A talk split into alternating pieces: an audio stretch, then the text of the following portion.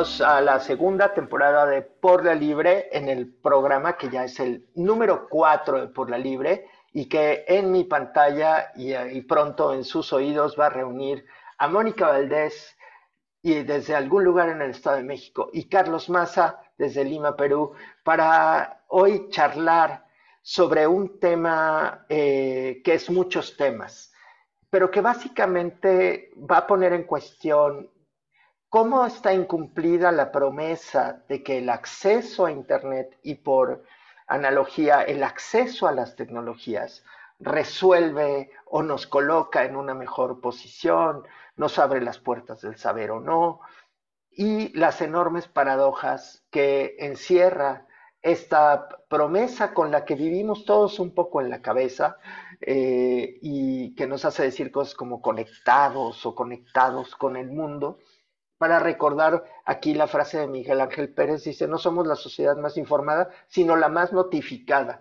¿no? Recibimos un montón de notificaciones y poquitísima información. Y para abrir la conversación, después de, que ya ocupó el espacio auditivo, pues que, que intervenga mi compa Carlos Maza. Hola Alex, hola Moni. Qué gusto verles otra vez. Perdón por la carcajada, pero es que sí me dio muchísima risa esto de la sociedad hipernotificada y no tenía apagado el micrófono como debía haber sido. Efectivamente, estamos ante un, un, universo bien interesante de, reflexión que tiene mucho que ver con todo lo que nos preocupa en este podcast, el asunto del acceso y en general de la cultura, porque eh, siguiendo las conversaciones que habíamos tenido en episodios anteriores con Merarit Viera, que nos hizo ver todo lo relacionado con la brecha de género que se ha establecido y que permanece y contra la que hay que luchar decididamente en términos de acceso tanto a la creación como al consumo cultural. Eh, tenemos otras brechas muy grandes, muy importantes a nivel global. En esta era supuestamente de comunicación global, por ejemplo, encontramos que las estadísticas eh, internacionales de acceso a Internet indican que menos de la mitad de la población global tiene acceso a Internet, es decir, 49% de la gente del mundo no tiene acceso a Internet, o más bien 49% de la gente del mundo lo tiene y 51% no tiene acceso a Internet, lo que significa que la brecha de acceso a este universo cultural que parece dominar nuestra posmodernidad es una gran falacia. No hay tal acceso general cuando la mitad de la población global vive eh, culturalmente ajena a esto que para nosotros se ha convertido de repente, sobre todo en tiempos de pandemia, en la ventana al mundo, que es el Internet. Hola a todas y todos, ¿qué tal Charlie, Alex? Gusto volverles a ver y eh, rearticular cosas que desde la primera temporada habían ustedes colocado a debate. Em, justo esta, esta paradoja, como yo, como yo la veo, más después de prácticamente 17 meses de estar encerrados debido a esta pandemia, justo la tecnología, el acceso a dispositivos y por supuesto la conectividad, ¿no? se colocó como la manera que nos podía salvar del virus. ¿No? Me refiero a que nuestros hijos, nuestras hijas podían continuar con su educación, nosotros mismos podríamos continuar con nuestras vidas laborales. Eh, evidentemente se produjo eh, o se evidenció en realidad las grandes brechas que aún tenemos y como lo comentábamos en programas pasados, en realidad las grandes desigualdades en las cuales vivimos. Es decir, aquellos que tuvimos y tenemos el privilegio de trabajar desde casa, eh, se comporta de manera muy distinta hacia aquellas personas que tuvieron que continuar saliendo a pesar de los graves eh, niveles de contagio que tuvimos. Pero ¿de qué hablamos cuando hablamos de acceso a Internet? Eh, evidentemente, del otro lado, como ya lo dice Carlos, la mitad de la población no tiene acceso. Y la que sí tiene, ¿cómo es que se conecta? Los hogares están en el nivel más bajo de acceso a Internet. Y son en realidad los dispositivos móviles, aquello que nosotros en México llamamos la telefonía celular, como el mecanismo a través del cual nos conectamos, primordialmente. Eh, ¿no? ¿Cuántos de estos dispositivos realmente son inteligentes? ¿no? Es decir, una red, eh, una capacidad, una posibilidad de intercambio. En realidad, yo que ahora tengo ya cuatro años viviendo fuera de Ciudad de México, los, em, las regiones tienen grandes desigualdades al interior también. Gran parte de los, de los chicos, de los alumnos, ¿no? que quedaron varados del sistema educativo, se conectan en un teléfono que no es inteligente. Entonces hay grandes paradojas la conectividad es la panacea para acceder a todo, pero del otro lado la realidad nos está eh, arrojando el nulo acceso, eh, la poca certeza de que en realidad en estos meses de encierro hemos podido, en verdad, acceder al conocimiento, a la información, a la educación. Entonces, son preguntas que, eh, por supuesto, me quiero compartir con todos ustedes que nos escuchan. Y aquí en el cruce de las desigualdades y las brechas, hay que decir, eh, recién un estudio eh, de, de, una, una consultora de, de, telecomunicaciones, mostró cómo a pesar de que el costo de la telefonía celular y los smartphones ha ido bajando en el país, no ha habido una mejora ni, ni se ha cerrado la brecha, al contrario, se ha acrecentado porque el porcentaje de ingreso que dedica una familia al acceso es enorme para los deciles más bajos de ingreso y el, promedio nacional es el doble del promedio nacional, que es el 7 y pico por ciento del ingreso. Entonces, a pesar de que bajan los precios, también bajó la capacidad adquisitiva y la brecha se mantuvo igualita a lo largo de la pandemia y esto representa desventajas gigantescas, ¿no? Al, apostar todo a la, conectividad, la posibilidad de continuidad, eh, también evadimos, y creo que aquí Carlos nos puede contar una historia, eh, cualquier otra posibilidad. ¿no? Y ya hablaremos de, otras, otras limitaciones al acceso más adelante. Sí, gracias Alex. Efectivamente, eh, la brecha no parece estarse cerrando a través de los desarrollos de la tecnología si se los dejamos a la tecnología de manera exclusiva. Si no hay una intervención del Estado, de los distintos estados, si no hay una intervención decidida de las organizaciones internacionales, para poder cerrar estas brechas. Las brechas se van a seguir abriendo. Un, ejemplo muy simpático tiene que ver con un gadget, un artefacto que está por cumplir 60 años de edad y que ya debería de haber desaparecido de nuestro entorno cultural, que es el cassette, la cinta magnética de sonido eh, enrollada dentro de una cajita de plástico, el cassette, con el que crecimos nosotros en el siglo XX, inventado en el año 63, o sea, más o menos cuando yo nací, este, se acerca vertiginosamente a sus 60 años y tendría que haber ya desaparecido del mercado porque tenía que haber sido desplazado primero por el disco compacto, eh, después por el revival del LP, del vinilo, después por el streaming. Y sin embargo, no, la industria del cassette sigue existiendo. Hay dos razones fundamentales por las que la industria del cassette sigue existiendo y estas dos razones no tienen que ver directamente con el reposicionamiento del cassette durante la pandemia. Las sociedades occidentales modernas, como Canadá, por ejemplo, como Europa, han registrado durante la pandemia, durante estos últimos 15 meses, un aumento casi exponencial en la fabricación y venta de cassettes. Y los psicólogos explican este boom del cassette eh, como una especie de hijito del boom del vinilo, pero que está relacionado con la necesidad de las personas de desconectarse de la línea durante tiempo de pandemia. La pandemia, a quienes tenemos acceso a Internet, nos ha hecho vivir la vida entera a través de las pantallas.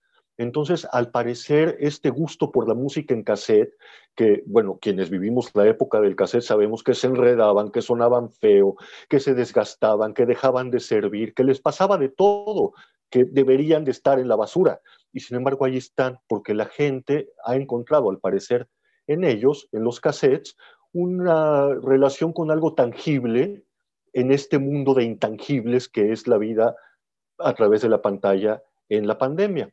Pero este boom del cassette en las sociedades avanzadas es eh, de alguna manera paralelo a, a una permanencia de esta industria que ha existido desde siempre en el África subsahariana y en el sudeste asiático, países en los que el cassette sigue siendo la principal herramienta de distribución musical, porque por un lado la pobreza impide la renovación de las tecnologías en estas sociedades hacia el CD o hacia el teléfono con streaming, y por otro lado, porque las condiciones de humedad y de calor hacen al cassette más resistente en comparación con el disco compacto, por ejemplo.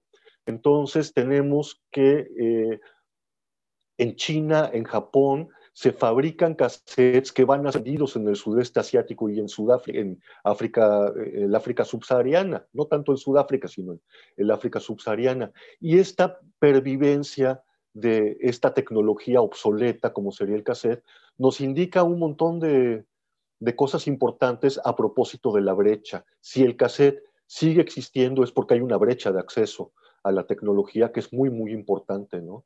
Y aquí yo creo que también hay que eh, complejizar la brecha de Internet, me parece, y hablar de, de los requerimientos o de las habilidades para hacer un aprovechamiento efectivo de Internet. El cassette tiene una peculiaridad de interactividad, especialmente en la edición de tapes, ¿no? de, curaduría, selección, la habilidad técnica para hacer los transfers de un cassette a otro. Todo este conjunto de pequeños conocimientos tienen su equivalente en Internet, que nos hacen ser, estar empoderados frente a ellos, porque si no, y voy a soltar la provocación para Mónica, justo Internet deja de ser una ventana al mundo y se convierte solo en un espejo. Me parece que de un tiempo a la fecha hemos dado a pie a investigación y estudios justo que nos hablan de los algoritmos, ¿cierto? Que parece, parece una entelequia viva que ordena nuestras búsquedas y nuestros pensamientos en Internet y, y que susto, pues. Eh, ¿no? De pronto hay amigos que dicen, oye, yo ni siquiera dije que necesitaba un refrigerador y de pronto mis redes sociales aparecen ofertas de refrigeradores, pero solo lo pensé, no lo comenté con nadie. Esta cosa está leyendo mis pensamientos, ¿no? Entonces, justo una de las, del, por supuesto, de las grandes apuestas del acceso a Internet es el acceso a información y acceso al conocimiento, ¿no? Y en esta, en esta imagen que colocan los, los analistas de datos es nosotros al entrar en contacto con este mundo que parece eh, infinito, en realidad lo que estamos haciendo es abrir una ventana, pero abrir una ventana a un espejo. ¿no? Nuestras búsquedas recurrentemente a través de, algunas y únicas plataformas eh, suelen siempre acotarnos y llevarnos a lo más común. Eh, ¿no? que es Wikipedia, por cierto, pero que no es tan malo Wikipedia, ¿no? Al hacer exámenes de contenidos, eh, resulta una herramienta muy útil, muy didáctica, eh, sobre la cual tener información. Y eh, ahí nos quedamos, es un espejo de nosotros mismos, de nuestras búsquedas y reiteraciones de información y conocimiento. Y además de que me parece a mí refleja también el poco tiempo del que disponemos para realmente sentarnos, ¿cierto? A indagar, a investigar, a seguir escudriñando la Internet, cuando tal vez se deba a, a que somos de otro siglo y nos gusten más los libros, no sé, ¿no? De pronto estas, insisto yo, estas paradojas del acceso nos permiten tal vez sentirnos más cerca de las personas gracias a las redes sociales, pero tal vez no más cerca del, conocimiento y de la información. ¿no? Tal vez nuestros canales de búsqueda sigan, sigan siendo otros. Seguramente tendría que estar aquí sentado algún joven que lo único que, que, que gusta y que accede es a libros a través de sus diferentes dispositivos, ¿no? Entonces, nuevamente, una paradoja. ¿Es realmente esto una ventana al mundo o es simplemente un espejo de, de nosotros mismos? Ciertamente, y los sesgos de confirmación, las burbujas, eh, las famosas cámaras de eco, ¿no? en, las que, en las que vivimos a consecuencia del algoritmo, eh, son una realidad. Lo que no es una realidad es que no haya una salida, que, que esa sea la única opción y me... Voy a usar dos figuras que usaste que me parecen muy importantes. Una es la biblioteca. La biblioteca eh, es, antes que nada una escuela de algunas habilidades cognitivas. Una de ellas es poder buscar algo. Eh, la enciclopedia del libro, eh, ¿cuál es la, contraria a carecer de esa habilidad cognitiva y por qué nos ata más al algoritmo? Porque entonces nos ata al voy a tener suerte y, y aceptar los 10 primeros resultados de Google como pues el resultado de mi búsqueda cuando mi búsqueda no es, no es estructurada, no es sofisticada.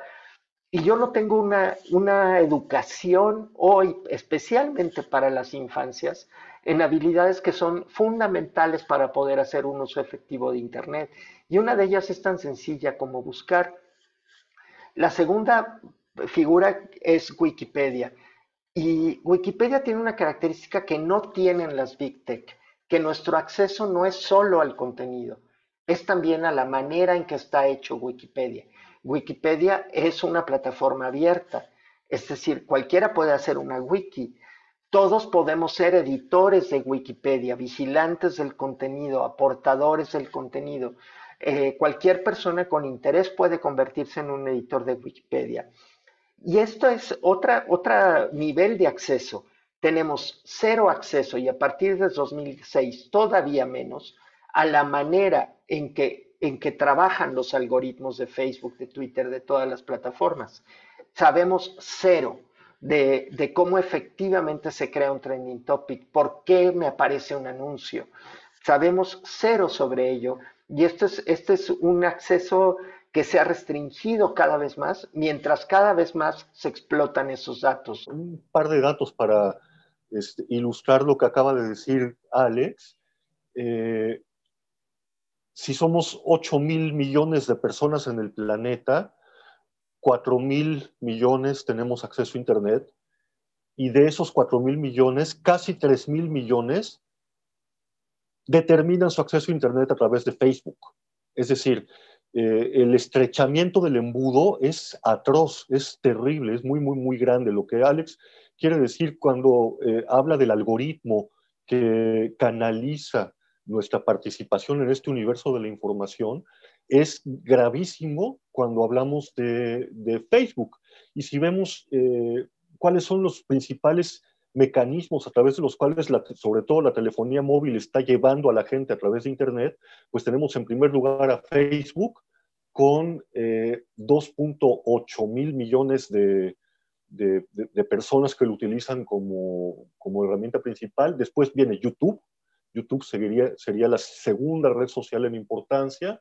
La tercera sería WhatsApp con su ambigüedad entre lo público y lo privado que WhatsApp trae. Ya, ya dedicaremos quizá un programa a analizar eh, las diferencias entre lo público y privado en las distintas redes como Telegram, WhatsApp o Snapchat, etcétera. Y de ahí vienen ya las otras redes. Este, es interesante ver cómo Twitter aparece muy al fondo de esta, de, esta lista y cómo, eh, qué interesante es que Twitter sea el espacio en el que se está dirimiendo la discusión pública en muchos países como México, como en el Perú, cuando la gran mayoría de la población no le hace ni el menor caso al Twitter. ¿no? El Twitter simplemente no le pasa por enfrente a las personas y es ahí donde al parecer está teniendo lugar la discusión pública. Son solo algunos datos para tener, para tener presentes, ¿no?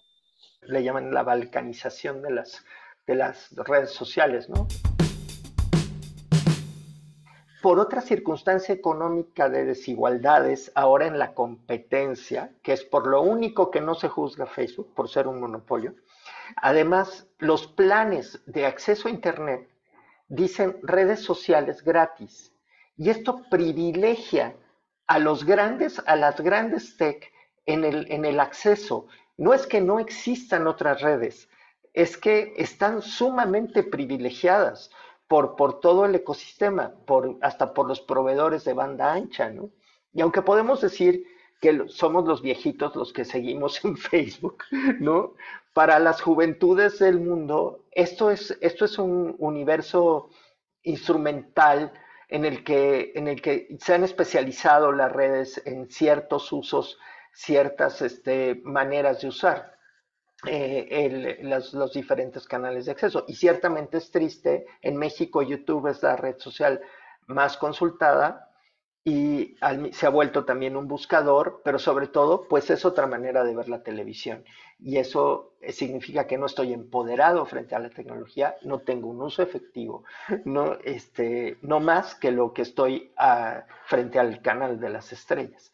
A los números que nos que nos comparte Carlos, yo añadiría nada más. Recordemos que mil, 1.500 millones son chinos, que evidentemente no tienen el mismo acceso al que tenemos los, los latinoamericanos, al menos los americanos. Em, y otra, otra cosa vinculado a esta idea que tenemos de tecnología y acceso a conocimiento y a información, hay una serie de, digamos, de, programas públicos, de programas gubernamentales, que eh, en particular en países de África han funcionado gracias a la posibilidad de contar con un teléfono móvil. Es decir, ¿no? Programas, por ejemplo, de búsqueda de empleo. Eh, las personas no tienen ya que trasladarse a los grandes centros urbanos o regionales para acceder a las bolsas de trabajo y conseguir un empleo. Las alertas eh, del gobierno, eh, las alertas de vacantes, ¿no? tanto el gobierno como en empresas, se distribuyen a través de redes de comunicación que pasan a través de dispositivos móviles. De pronto, ¿no? Pareciera que qué bueno que existen estas cosas, porque en países del África subsahariana están funcionando. ¿no? Las distancias son más grandes, em, el acceso a tecnología es mucho más limitado, entonces, bueno, son, son, se aprovecha este tipo de tecnología para ciertas posibilidades de acceso a los otros derechos, ¿no? que venimos también hablando del de, eh, acceso al conjunto de derechos humanos por la mayor parte de la población. Y estos ejemplos son sumamente alentadores, pero otra vez estamos en esta escala, ¿no? las desigualdades producen brechas, en este caso las desigualdades de acceso, las desigualdades a nivel de infraestructura, obviamente de ingreso y de la posibilidad de hacer, ¿no? Las brechas, a su vez, son multisectoriales, son de, nos afectan a nivel de cuál es nuestra educación, cuál es nuestro involucramiento, en la capa del poder, cuál es nuestro acceso a cómo funcionan las cosas, que nos, puede liberar del, algoritmo, de, los, de, que una sola empresa determine para el 96% de la humanidad cuál es el resultado de una búsqueda. Y, en, y en la punta de la pirámide, pues el resolver ese empoderamiento frente a la tecnología, pues pasa por construir en todas las capas de, la brecha de la desigualdad, para no hablar de lo, de lo relativamente poco que sabemos de cuál es el impacto de la brecha de Internet en términos de género. ¿no? Este, que ahí tenemos otra desigualdad, que es cómo es que recabamos los datos que, definen las brechas que, que, siempre nos llegan así a nivel muy general con Internet, ¿no? Y no representan a los, eh, lo sectorial, no representa el género, no representan incluso a veces los niveles de ingreso. Sí, bueno, yo quería nada más eh, agregar un poco a la reflexión el, eh, digamos, el condicionante técnico de, de, las brechas que se puede ver en dos ámbitos relacionados con nuestra posibilidad de tener un teléfono con acceso en la mano, que es, por un lado, la plataforma cerrada desde la cual accedemos a, Internet cuando Internet es un acceso móvil, eh, a diferencia de las computadoras, que, bueno, teníamos un mundo dividido entre Apple y Windows, pero con una cuña ahí metida que era el software libre. El software libre brindaba la posibilidad de un acceso abierto desde la construcción misma de los, los protocolos a un sector pequeño de la población, pero muy justiciero. Y que esto, eh, en el ámbito de la telefonía móvil y del acceso móvil a Internet, desaparece porque no hay una plataforma abierta de acceso a Internet desde un móvil, no existe. Solo hay un, ejemplo por ahí que es el, la plataforma Ubuntu que se desarrolló y que está disponible en algunos países de Europa, que es abierta, libre, de código abierto, pero el resto del mundo tiene que acceder a Internet a través de la plataforma de Apple, el sistema operativo de los teléfonos iPhone, o de la plataforma Android, que es la forma cerrada de Linux que Google utiliza para abrir su plataforma. Y Android y Apple son las formas privilegiadas. Eso por un lado. Y por otro lado, lo que ya, lo que ya mencionaba Alex eh, respecto al uso marketero, el uso de marketing de eh, plataformas como Facebook, WhatsApp y Twitter, que las telefónicas de todo el mundo ofrecen gratuitamente como gancho para vender. ¿no? Eh, es decir, el impacto ideológico, la implicación ideológica de comprar tu teléfono ya con acceso a Internet pagado vía Facebook es ideológicamente tremenda, tan tremenda como podríamos pensar la razón por la cual sigue vivo la industria de los cassettes en los Estados Unidos, que, perdón que vuelva a este tema, pero ya con esto yo cierro mi intervención. Eh, en los Estados Unidos, que es el país con una mayor cantidad de población en cárcel en el mundo, Estados Unidos es el país que más encarcela gente en el mundo, tiene una población carcelaria superior a los 2 millones de personas y el único eh, medio que estos, estas personas prisioneras tienen para acceder a nueva música es a través de cassettes transparentes y sin tornillos que les venden dos eh, empresas pues muy exitosas, ¿no? Que tienen, fíjense la, la ironía de las cosas, un mercado cautivo. Literal, literal. Y sí, por eso, por eso también vemos las resistencias enormes. La India ha, sido un caso muy, muy documentado a que Facebook se convierta en un proveedor de Internet. Este, aunque la bien intencionada eh, iniciativa de Mark Zuckerberg incluye también ser el único proveedor de crédito, transferencias de dinero, entre otras cosas. O sea, eh, ha habido una gran resistencia a que estos monstruos tecnológicos sean también quienes controlan el acceso, eh, el acceso a la infraestructura, a pesar de que sí existen. Y por otro lado, voy a encontrar y a documentar algunas eh, iniciativas comunitarias para proveer de acceso a telefonía eh, de manera local, hiperlocal y, y, comunitaria. Hay un caso en Oaxaca, si mal no recuerdo, de, que son sus propios proveedores de, telefonía. Eh, obviamente, ejemplos difíciles de multiplicar y replicar, pero por ahí en lo abierto, en lo colaborativo y comunitario, quizá haya algunas respuestas, ¿no, Moni? Sí, ciertamente. Y recordaba yo, porque releía un poco uno de los textos con el que iniciamos este, esta segunda temporada de Por la Libre, el texto remix de Lawrence Lessig, justo, ¿no? Hablando, colocando en el centro eh, este tipo de nuevas economías que nos pueden llevar a dialogar de manera muy distinta al, al acceso y algo que importa mucho también en este podcast, a seguir debatiendo sobre los derechos de autor y de distribución. Entonces, economías colaborativas, economías comunitarias, en donde justo esta posibilidad de intercambio puedan eh, ofrecer mejores accesos y disminuir, ¿no? ¿Cierto? Las, las, pues no sé, los costos o las consecuencias de usar cierto material eh, cultural para, para conocimiento o para, para, para educación, ¿no? fundamentalmente.